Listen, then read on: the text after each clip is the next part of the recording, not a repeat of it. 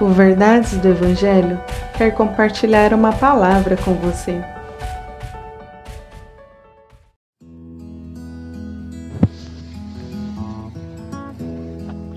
Mateus capítulo 8, a partir do verso 1.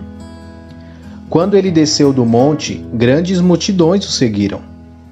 Um leproso, aproximando-se, adorou-o de joelhos e disse: Senhor, se quiseres, pode purificar-me. Jesus estendeu a mão, tocou nele e disse: Quero, seja purificado. Imediatamente ele ficou purificado da lepra.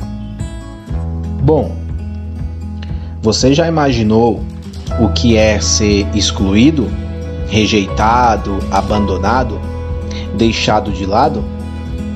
Quando nós olhamos esse texto, lembramos que os leprosos na época de Jesus eram pessoas que sofriam isso. Eles não se aproximavam das pessoas, pois as pessoas tinham medo de se contaminar com a lepra. Eles tinham que muitas vezes avisar quando estavam chegando, para de repente pedir uma esmola ou ganhar alguma coisa. Bom, não é fácil. Agora imagine, Muitas vezes, nós, em nossa existência, passamos por situações assim. Passamos por situações a qual nos sentimos mesmo abandonados, rejeitados, deixados de lado. Porém, o que mais nos surpreende é que Jesus é aquele que se aproximou daquele leproso, deu a mão para ele e tocou nele Talvez isso pareça algo tão simples. Mas você já pensou o que é receber um abraço depois de tanto tempo sem um? Você já pensou o que é alguém estender a mão para você depois de tanto tempo sem receber uma ajuda? Bom, para aquele leproso, receber um abraço, ser tocado por Jesus, aquilo era maravilhoso para a sua alma era maravilhoso para o seu coração.